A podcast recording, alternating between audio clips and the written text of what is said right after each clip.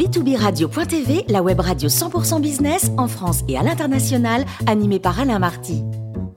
Bonjour à toutes et à tous, bienvenue à bord de B2Business Radio. Vous êtes 49 000 dirigeants d'entreprise abonnés à nos podcasts et on vous remercie d'être toujours plus nombreux à nous écouter chaque semaine. Aujourd'hui, on a le plaisir de retrouver et d'accueillir Thierry Drion, président de la Chambre de commerce franco-britannique et cofondateur d'Agir pour le cœur des femmes. Bonjour Thierry. Bonjour Alain. Alors, notre sujet du jour, politique et économie, un vrai défi pour les relations franco-britanniques et notamment en ce moment où on entend parler d'un conflit sur la pêche entre le Royaume-Uni et l'Union européenne. De quoi s'agit-il exactement Alors, vous avez raison Alain. C'est un sujet qui est un sujet euh, finalement d'un point de vue économique relativement modeste.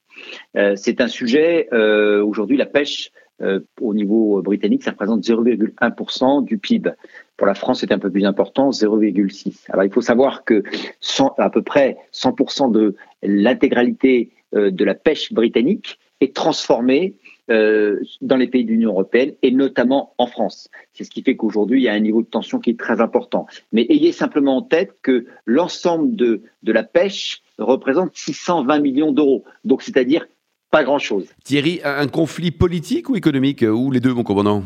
Alors c'est avant tout évidemment un conflit plus politique qu'économique. Ça cache d'autres types de négociations euh, et il se trouve, et il ne vous aura pas échappé, euh, que lors euh, des discussions sur l'accord de sortie du Royaume-Uni de l'Union européenne, la pêche était un des sujets emblématiques un des sujets euh, qui euh, finalement euh, permettait de pouvoir mettre une certaine forme de, pression. Mais je ne doute pas que nous sortions de, ce, conflit rapidement. Je ne doute pas que nous trouvions à la fois pour les pêcheurs britanniques et pour les pêcheurs français les bonnes, on va dire, la bonne sortie et le bon mode opératoire, puisque n'oublions jamais qu'entre la pêche et puis toute la transformation euh, en produits de grande consommation, eh bien c'est une chaîne de valeur sur laquelle il y a besoin euh, à la fois euh, du savoir-faire britannique et du savoir-faire français. Alors Thierry, on, en est où exactement sur la mise en place des accords de sortie du Royaume-Uni de l'Union européenne? Eh bien, il y a encore beaucoup de boulot, mon cher Alain, beaucoup de travail. Pourquoi? Parce que lorsqu'on a signé cet accord, je vous rappelle, c'était un accord cadre. Mais cet accord cadre, euh, il ne faut pas oublier qu'il y a aujourd'hui quelques 800 euh, euh, accords bilatéraux multinationaux qui ont été signés entre l'Angleterre et puis l'ensemble des pays de l'Union européenne. Qu'est-ce que ça veut dire? Ça veut dire que par secteur, par segment d'activité, eh bien, il va falloir détricoter euh, l'ensemble de ces accords bilatéraux multilatéraux. Donc, euh, j'ai toujours pensé que euh, finalement la mise en place pleine et entière de sortie de, de l'Union européenne par les Britanniques allait prendre plusieurs années. Et c'est effectivement ce qui se passe secteur par secteur d'activité. Donc aujourd'hui, on parle de la pêche, mais il y a d'autres sujets qui sont en cours de négociation qui doivent se mettre en œuvre. Il y a un principe qui pour moi est absolument fondamental, c'est le respect des engagements qui ont été pris à l'occasion de cet accord signé en décembre dernier. Et ça, c'est un, sujet qui est absolument indiscutable et qui doit être indiscuté. Ok Thierry, alors cette sortie de, l'Union européenne, est-ce qu'elle se traduit par des impacts visibles au Royaume-Uni? Alors oui, il y a des impacts qui sont visibles et il ne vous aura pas échappé qu'il euh, y a euh, certains, certaines polémiques aujourd'hui qui, euh, peu ou prou, cachent aussi un certain nombre de difficultés.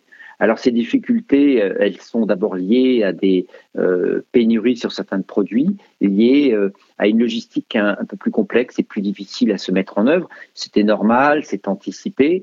ça, c'est une, première chose. Une deuxième chose, c'est que quand vous regardez globalement l'ensemble de la chaîne d'approvisionnement, quels que soient les produits, notamment les produits de grande consommation, bon, il y a un certain nombre de, trous dans la raquette.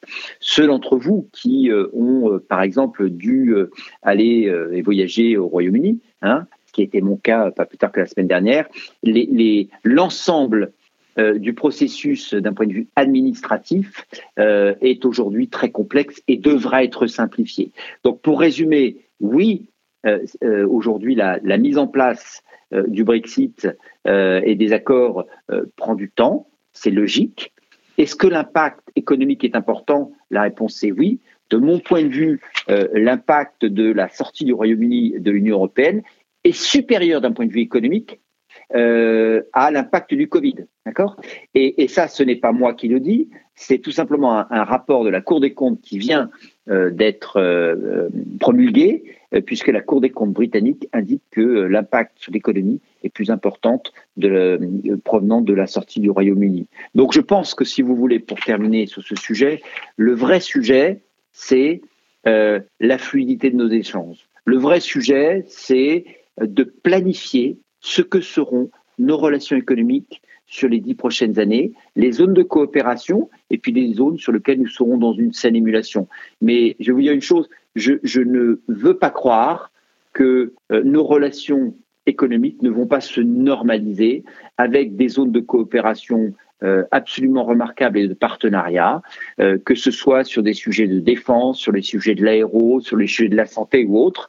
N'oublions jamais que le Royaume-Uni est un pays ami, est un voisin et est un partenaire économique important qui représentait avant la crise plus de 100 milliards d'euros.